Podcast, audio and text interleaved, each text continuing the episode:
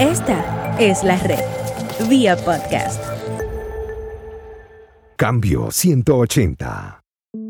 El cinismo y la sátira están llenas de humor negro. A mí no me gusta el humor cínico, y mucho menos cuando eso se lleva a una relación de matrimonios. Y el cinismo, el único propósito es lastimar, porque hay humor que lastima. Tener buen sentido del humor tiene que ver con la predisposición que tenemos para realizar una tarea o el tipo de ánimo con el que enfrentamos las circunstancias. Es ser propenso a estar alegre. Por otro lado, una persona que siempre está de mal humor la relacionamos con tener una actitud negativa. Son personas que se irritan con facilidad. Nadie quiere estar cerca de gente que siempre están con mal humor.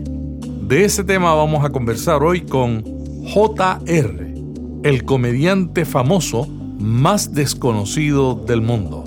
JR es puertorriqueño y se dedica a comunicar la fe por medio del humor. Hola, ¿qué tal? Aquí Melvin Rivera Velázquez con otra edición de Cambio 180, un podcast que usted puede escuchar cuando quiere, donde quiere y como quiere. Este programa es auspiciado por cristianos.com, una comunidad online sobre la Biblia, la cultura y la vida cristiana. Cambio 180. El humor es ese estado que te puede llevar a, estar eh, disponible, a estar gozoso, a estar alegre o a estar todo lo contrario, a estar enojado, a estar malhumorado, a estar a la defensiva. E, es lo que nos define. Hay humor bueno y hay humor malo. Sí, hay humor bueno y hay humor malo. Hay humor también regular y, hay falta de humor. ¿Y cuáles son los tipos de humor?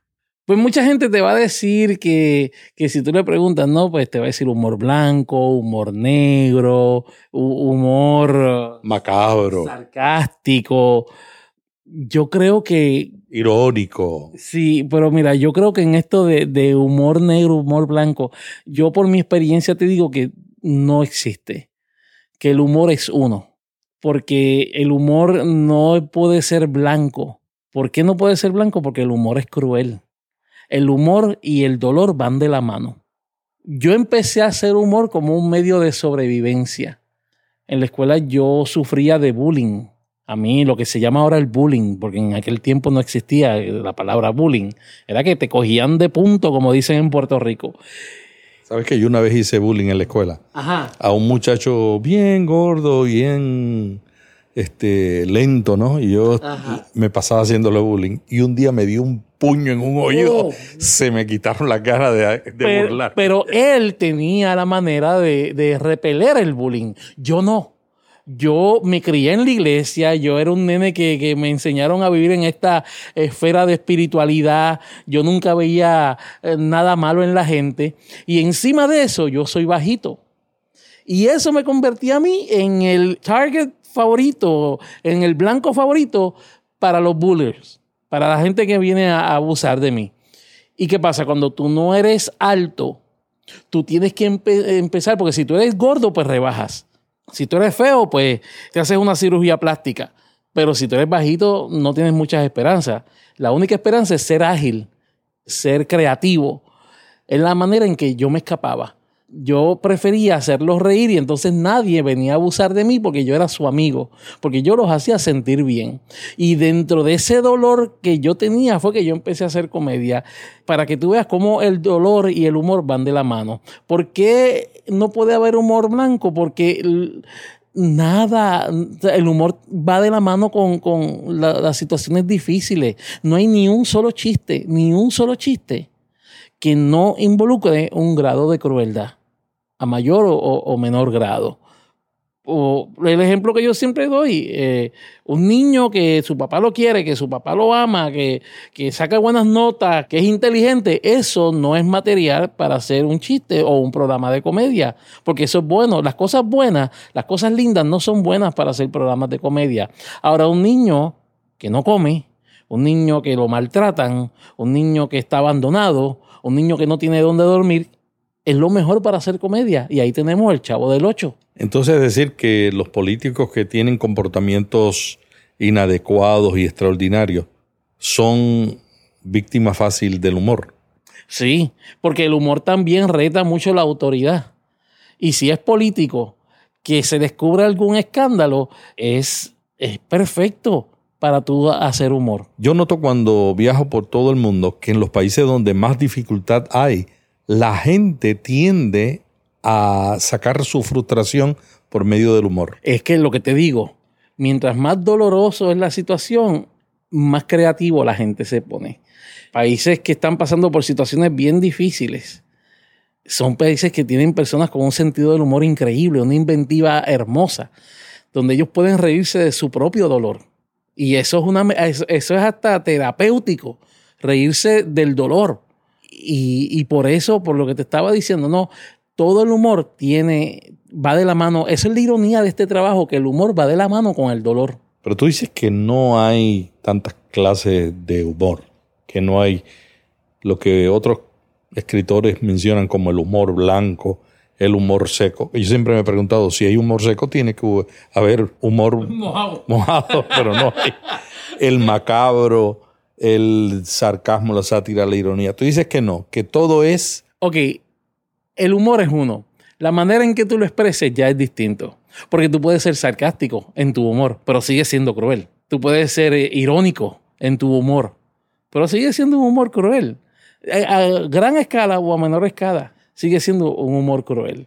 Y la manera en que tú lo expreses, eh, eh, la manera que tú quieras identificarte también, al igual que está el humor social también, la manera en que tú quieras identificarte, eso es lo que, lo que, lo que varía. Yo veo que muchos comediantes tienen una línea de humor. Hay algunos que se destacan por la línea política, otros por, inclusive por la religiosa. ¿Cuál es tu línea? A mí me gusta mucho hablar de las cosas que están sucediendo, estar actualizado de lo que sale en el periódico. El hecho de que yo sea cristiano no me enajena de lo que está sucediendo, al contrario, tengo que estar bien pendiente. Y al igual también a mí me gusta hablar mucho sobre, sobre comportamiento humano.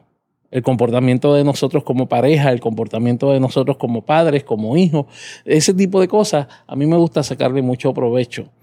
Y también el cristiano, porque mi papá era pastor, está esa influencia en mí, porque yo también voy a la iglesia, y, pero pues a mí no me gusta llamarlo, eh, a mí no me gusta llamarme comediante cristiano. Ya eh, creo que en la otra entrevista yo hablé de esto. Yo no me considero un comediante cristiano porque la manera en que yo le hablo a la gente no es una manera cristiana, no es una eh, el lenguaje que yo utilizo, por ejemplo, yo no le digo a la gente hermanos, yo les digo amigos.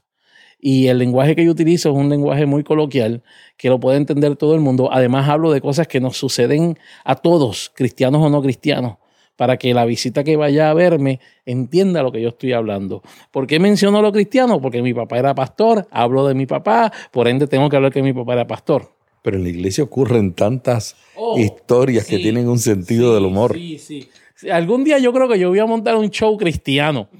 Para, para cristianos nada más. Porque hasta ahora los, los shows que yo he montado son para cristianos dirigidos, para, para hermanos dirigidos a los primos.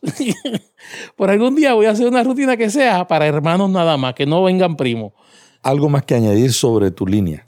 Que también yo soy un contador de historias. Yo soy lo que se conoce como un storyteller. Hay gente que, que hacen chistes y, el chiste está muy bueno, pero el chiste, el chiste es muy limitante. Yo comienzo un tema y empiezo a hablar sobre ese tema. Empiezo a contar una historia, a pintar imágenes sobre, sobre mi historia. Y la gente eh, se mete conmigo en la película y se sienta conmigo al lado del avión y se sienta conmigo al lado cuando mi mamá está y, puede ver lo que yo estoy explicando. Me gusta más contar historias porque eh, em, la gente lo entiende mejor. El chiste tiende a ser más, el chiste tiende a ser más este, regional. Un chiste que hace reír a un mexicano no necesariamente hace reír a un puertorriqueño y viceversa. Eh, el chiste es regional, pero cuando tú cuentas una historia es universal. La técnica de contar historia existe desde antes de Jesucristo y ha regresado. Ha regresado nunca se fue, vamos a decir, nunca se fue, pero ahora con más fuerza yo noto que, por ejemplo, los mejores podcasts más populares que tienen millones de seguidores en todo el mundo son basados con la técnica de contar historia. ¿Cuál es el proceso para tú crear una historia llena de humor? A mí me gusta que la gente vea lo que yo estoy viendo a través de la palabra que eso es lo más difícil, porque cuando tú tienes una película, pues si la escena es en un avión, tú sabes que es en un avión porque lo estás viendo, pero a través del relato, a mí me gusta que la gente lo vea. Por ende, eh, a mí me gusta mucho pintar imágenes. Hablo del avión, de los asientos del avión, eh, de, de cómo es el avión en caso de que la rutina sea de un avión, para que la gente se meta conmigo a mi historia, para que la gente me vaya siguiendo. Y una vez que yo llegue al, resultado, al mensaje que quiero dar, la gente lo, empiece, lo, lo visualice mejor también, porque ha estado contigo durante todo el proceso. En ese proceso de buscar una historia, ¿cuál es la estructura de la historia? Pues es como si escribieras un libro o como si leyeras un cuento. Hay un principio, hay un punto culminante pero en la comedia, el punto culminante tiene un punto más culminante, que es el, remate y, el mate y el remate. Y luego que hace ese remate, empiezas entonces a contar la segunda historia. No va bajando. Si baja, entonces tienes un gran problema con, tu humor, porque el humor depende mucho del, del, tiempo, del timing, lo que se conoce como el timing. Tú no puedes darle tiempo a la gente a que esté sin reír y por lo menos cada minuto tú tienes que hacer que la gente tenga una carcajada. En mi caso, e, e, el, mate seguido por el remate eh, es, eso culminante y después comenzamos, seguimos a los segundos que queremos llevar antes de establecer el, pronto, el próximo punchline, que es como se llama en inglés. Es como abrir puertas, es abriendo puertas. Will Smith, el famoso eh, comediante y actor, de comedias norteamericano. En una entrevista que le hicieron que yo escuché, decía que uno de los errores más grandes de su vida como comediante, cuando hacía stand-up comedy, era que él tuvo algunos stand-up comedy, algunos eventos, donde llegó al punto culminante de hacer reír tanto a la gente que ya la gente no necesitaba más. Y él dice que el comediante necesita dejar a la gente con deseos de reírse más. ¿Tú crees en esa teoría? En caso de las presentaciones seculares mías, sí. Es mejor dejar a la gente con más ganas de, de reír antes de que se vacíen y ya lo hayan visto todo.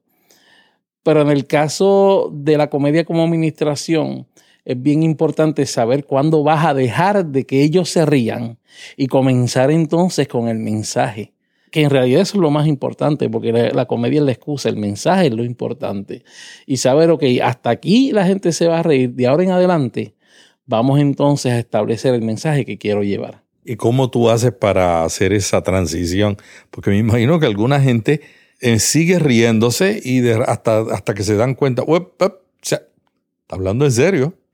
¿Cómo tú haces esa transición? Todo depende del mensaje. Cuando yo me siento a desarrollar una rutina de humor, yo siempre pienso en el mensaje primero. Y cómo voy a, hacer los chistes o la rutina que me van a llevar a ese mensaje que yo quiero hablar. Por ejemplo, en un ejemplo que te voy a dar es una rutina que yo tengo sobre la misericordia de Dios y yo quiero hablar de la misericordia de Dios. Pues yo hablo de algo que a mí me sucedió. Un día que yo me perdí en una tienda por departamentos. Y, explico, y le explico a la gente lo que te estaba hablando de pintar imágenes, dónde yo me perdí. Y después que yo me escondí en un rack, un, un ¿cómo se dice rack en español? Un, un rack. Un rack. un rack de ropa, un mostrador de ropa. Y le enseño a la gente cómo era el mostrador. Y, la gente se mete conmigo adentro del mostrador. Y como yo me quedé dormido. Y, cuando se fue, cuando apagaron las luces, porque apagaron la tienda. Y entonces voy creando esa expectativa con la historia, la gente riéndose también. Al final, cuando mi mamá me encuentra y que me da un beso Y, y en medio de su dolor y su tristeza, me da un beso y me dijo unas palabras que, que marcaron mi vida, que me dijo, deja que lleguemos a casa. Y ahí por lo regular, pues la gente se ríe, o sea, la gente ahí se ríe, la manera en que uno lo, lo cuenta, ¿no? Pero cuando llegamos a la casa no pasó nada. Ahí fue donde yo experimenté lo que era misericordia, que es cuando no te dan lo que tú mereces. Cuando lo que tú te mereces es que te castiguen, pero te amaron. Porque mi mamá cuando llegamos a casa no me pegó. Y ahí entonces empiezo a hablar de que también con Dios eh, no nos da lo que merecemos, que es la muerte. Al contrario, Él nos ama. Y Él no, en vez de, de- de destruirnos más, Él nos abraza y nos ayuda a que no vuelva a suceder. Y por ahí sigo. Eh, eh, ese es el formato de, de yo establecer el mensaje. Al principio del programa hablaste de que no existe humor negro ni otras clases de humor. ¿En qué se diferencia ese humor que algunos llaman el humor negro del cinismo y la sátira? El cinismo y la sátira están llenas de humor negro. A mí no me gusta el humor cínico. Y mucho menos cuando eso se lleva a una relación de matrimonios. Y, y el cinismo, el único propósito es lastimar. Porque hay humor que lastima. El único propósito es, el del cinismo es lastimar a, a una persona. Y el, y, y el satírico, ¿no? El satírico señala algún, algún problema que haya. Pero el cinismo no, no, no, no construye, sino destruye. Esa es la diferencia entre lo que es satírico a lo que es cinismo. Como aquel pensamiento que dice, ¿los ciegos se pueden enamorar?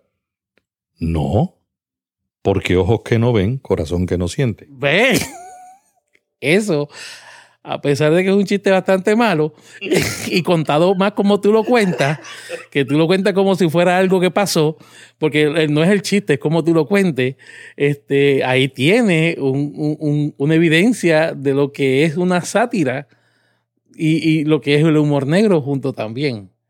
¿Por qué los ciegos no se enamoran? Sí, los ciegos se... O sea, la gente, ok, la gente que analiza los chistes no se ríe. La gente que no tiene humor, sentido del humor, es gente que, que lo analiza. El humor cuando tú lo analizas deja de ser gracioso. Dice, acuérdate, eh, eh, que eh, los ciegos sí se enamoran. Y te destruyen, te destruyen.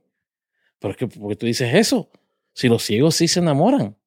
Las sociedades que son bien analíticas, como la alemana, su sentido del humor es bien extraño. Porque en vez de ver un comediante para reírse, van a analizarte. Yo estoy organizando un evento en Alemania el año que viene y con los organizadores locales van a ir 200 personas, una convención de publicadores.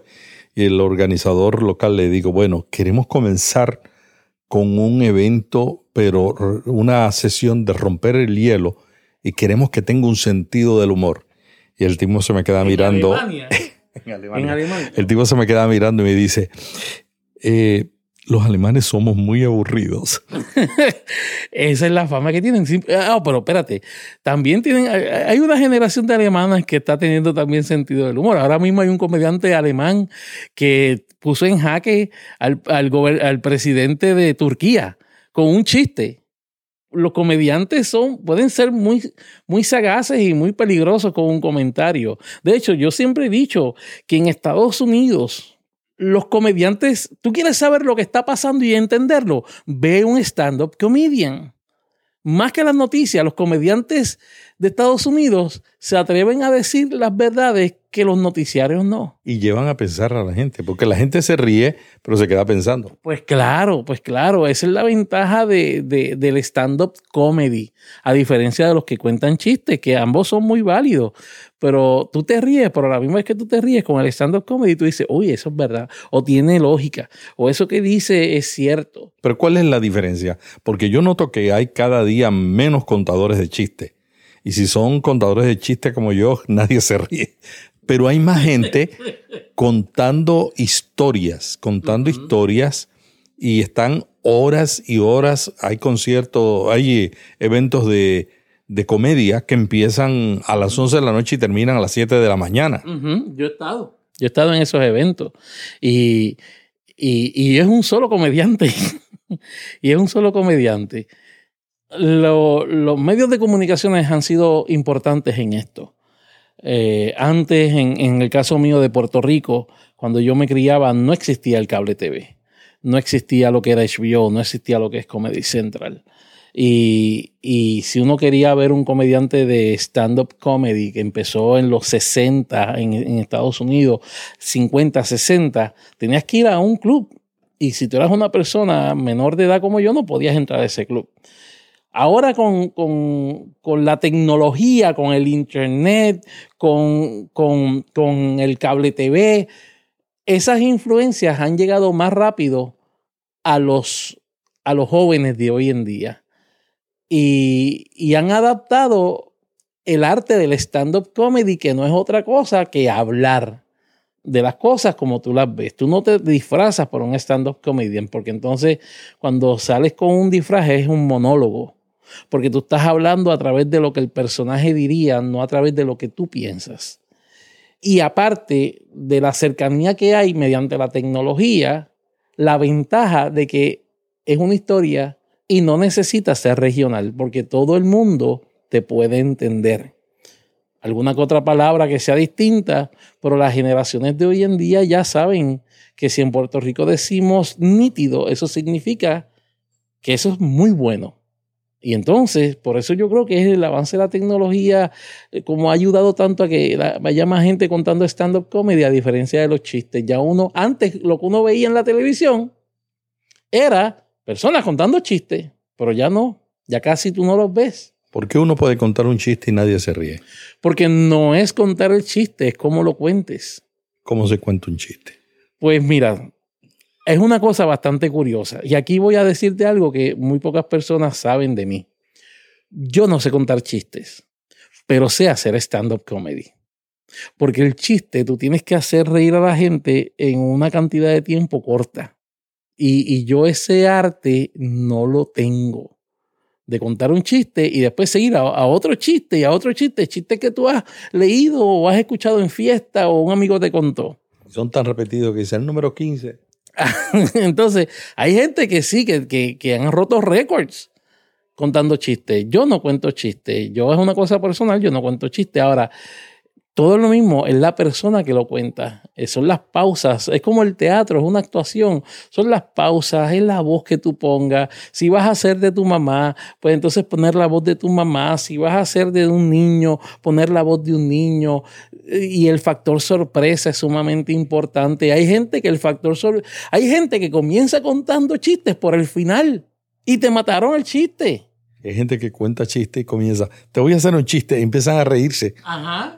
Y ríe, ríe, Y ríe. empiezan, Y dice, "No". pero espérate, déjate de reírte y cuént- cuéntame el chiste. No, empiezan contándote el chiste y te dicen, no, que, eh, del hombre que le dijo a la mujer que empacara, que se fuera. Ay, te conté el final, no, no, espérate. Y, y entonces empiezas a hacer el chiste, pero ya tú te sabes el final. O sea, es, el, el- es un arte contar chistes. Pero cada vez hay menos, hay menos personas. A mí me llamaron una vez para un programa de televisión donde, donde usualmente había una competencia de chistes y yo le digo, mira, es que yo no hago chistes, yo cuento, yo hago stand-up comedy. Si haces una competencia de stand-up comedy, me llama y la persona me dice, ¿sabes qué? Ya se nos está haciendo tan difícil encontrar personas que cuenten chistes. Pero con tantos políticos famosos. Oh, no, no, no, espérate, espérate, espérate. Porque no es lo mismo contar un chiste que ser el chiste. y muchos de los políticos son el chiste. Hay una cosa que, que yo digo de, de los, humo- eh, los humoristas y los, y los comediantes, que no es lo mismo. Yo digo que el comediante es una persona que utiliza cualquier método para hacer reír. Si se tiene que disfrazar, se disfraza. Y el humorista es aquel que te hace pensar mientras tú te ríes. Y el político es aquel que te hace llorar mientras él se ríe. o sea, que, que, que es un arte, es un arte también ser el chiste. ¿Cómo uno sabe si un chiste es bueno o malo? ¿Cuál es tu proceso? O sea, ¿cómo tú decides el contenido de lo que vas a decir? Pues mira, esto eh, es, al hacer stand-up comedy es de masoquistas, porque tú no lo sabes hasta que tú no lo presentas frente a público y tienes la reacción inmediata de la gente. Y hay veces que, que hay una situación que tú dices que va a ser graciosa y cuando la hablas, no, no es tan graciosa. Y, y ahí tú te das cuenta que el material no es bueno y lo descartas, no lo vuelves a utilizar.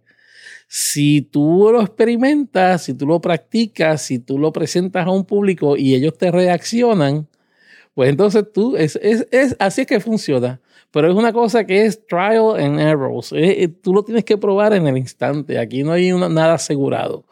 Aquí uno, y si no te funciona, pues te vas por otro lado y sigues buscando la vuelta hasta que, hasta que encuentras la, la, la manera de hacer reír a la gente.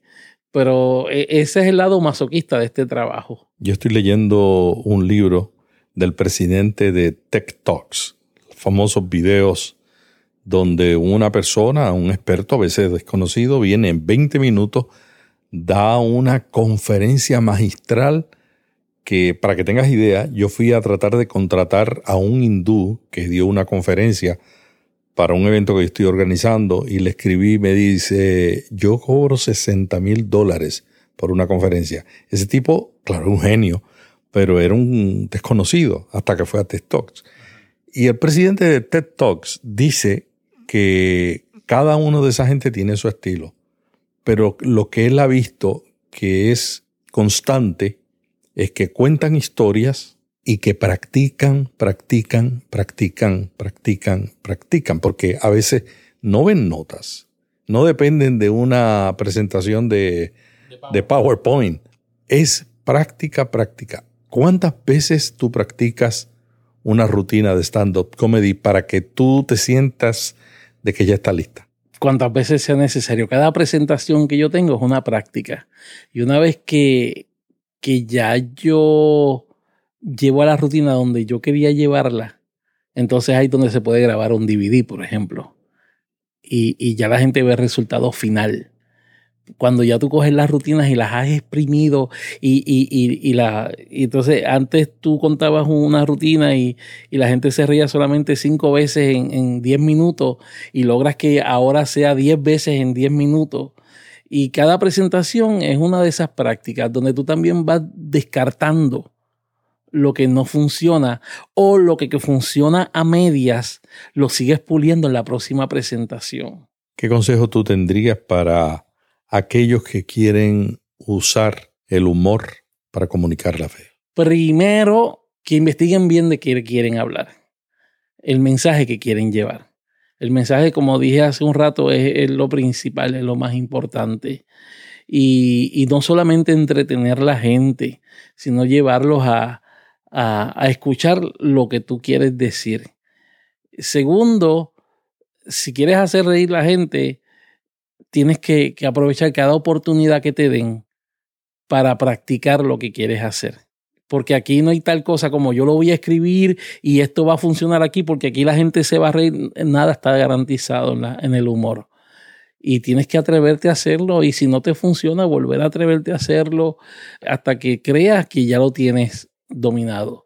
Si aún así, después de practicarlo, la gente no se ríe, entonces yo creo que es tiempo de que ya te dediques al mensaje sin el humor. sí, porque hay gente que quiere hacer reír y, pues, y, créeme que yo me río de cualquier cosa, a mí me gusta reírme, pero hay gente que tú dices, no, no renuncies a tu trabajo, mantente eh, predicando lo que quieras hacer. Y, pero mira, el, el, el llevar imágenes no necesariamente es con humor. Tú puedes contar una historia aunque la gente no se ría y llevar la imagen. Esa es la mejor manera de llevar un mensaje. Era lo que hacía Jesús. Jesús venía y decía, porque el reino de Dios es como el joven que recibió una herencia y te empezaba a contar la historia del hijo pródigo y después cuando el hijo pródigo se quedó sin comida y después que si volvía a la casa y después cuando iba para la casa que su papá lo vio y entonces después que contó la historia del hijo pródigo, entonces llevó el mensaje. Si la gente, si tú ves que en esa historia la gente no se ríe, pero está contigo, ya ganaste ya ganaste. ¿Algo más que quieras añadir para cerrar esta entrevista? Pues mira, nosotros vivimos en una sociedad que estamos pasando por situaciones bien difíciles. Estamos en unos años donde vemos muchos ataques, donde vemos mucha persecución y, y usted puede llorar, usted puede llorar, usted puede quejarse, Pero en estos momentos, como decía, eh, son los momentos en que eh, su humor debe de, prevalecer. El humor es un salvavidas, el humor te va a enseñar a ver la realidad desde otro punto de vista, porque el humor no es enajenarte. El humor no te enajena de la realidad, el humor te enseña a ver la realidad desde otro punto de vista. Y, no pierda esa capacidad de reír, de reírse de lo que te sucede, porque una vez que tú te aprendas a reír, vas a poder ayudar a los demás. Cuando ya no te tomes tan en serio y puedas reírte de el momento en que tengas escasez porque tienes la esperanza de que ese momento va a ser temporero. Cuando llegue entonces el tiempo de la, de la riqueza, vas a poder ayudar a otros también. Así que no, no perdamos el humor en medio de esta situación que es sumamente importante. Por eso Dios nos hizo con sentido del humor. Por eso a Dios no se le pasa nada. A Dios por eso nos creó con sentido del humor. Muchas gracias a JR, comediante puertorriqueño que se autodenomina el comediante más desconocido del mundo. El comediante famoso más desconocido sobre la faz de la tierra. Así, así es que, o sea, no solamente en Florida donde vive, sino en Puerto Rico, en cualquier lugar. A mí, nadie me conoce, pero puede visitar mis redes para que conozca mi trabajo. ¿Cómo te pueden encontrar? Pues en Facebook, JR Comedia, y ahí transmitimos un programa que se llama Comedia con propósito. Donde hagamos el humor, ¿no es? No, no hagamos el humor, es la rutina nueva de matrimonios. Pero se llama Comedia con propósito, donde, donde junto a mi esposa, pues diferentes temas los vamos abordando con una manera, pues, con humor. ¿Y lo transmiten en tu página de Facebook o tu página de internet? En Facebook Live, ahí estamos, en JR Comedia. Vaya facebook.com, JR Comedia. Y ahí están videos, memes, toda la información de nosotros todos los viernes a las 10 de la noche, hora del este de Estados Unidos. Eso es así. ¿Y algún otro sitio que te puedan encontrar? Me pueden también encontrar en YouTube, ahí a través de JR Comedia, o en Periscope en JR Comedia también. Muchas gracias JR por este diálogo sobre el uso del humor. Y la semana que viene estaremos dialogando con otro líder sobre temas interesantes para los que están dirigiendo los ministerios en todo el mundo hispano. Hasta aquí Cambio 180. Si este podcast le gustó, vaya a iTunes y suscríbase para recibirlo automáticamente lo publiquemos. También déjenos ahí una valorización y comentario. Para más artículos sobre estos temas, visite cambio180.com. Esta es la red, vía podcast.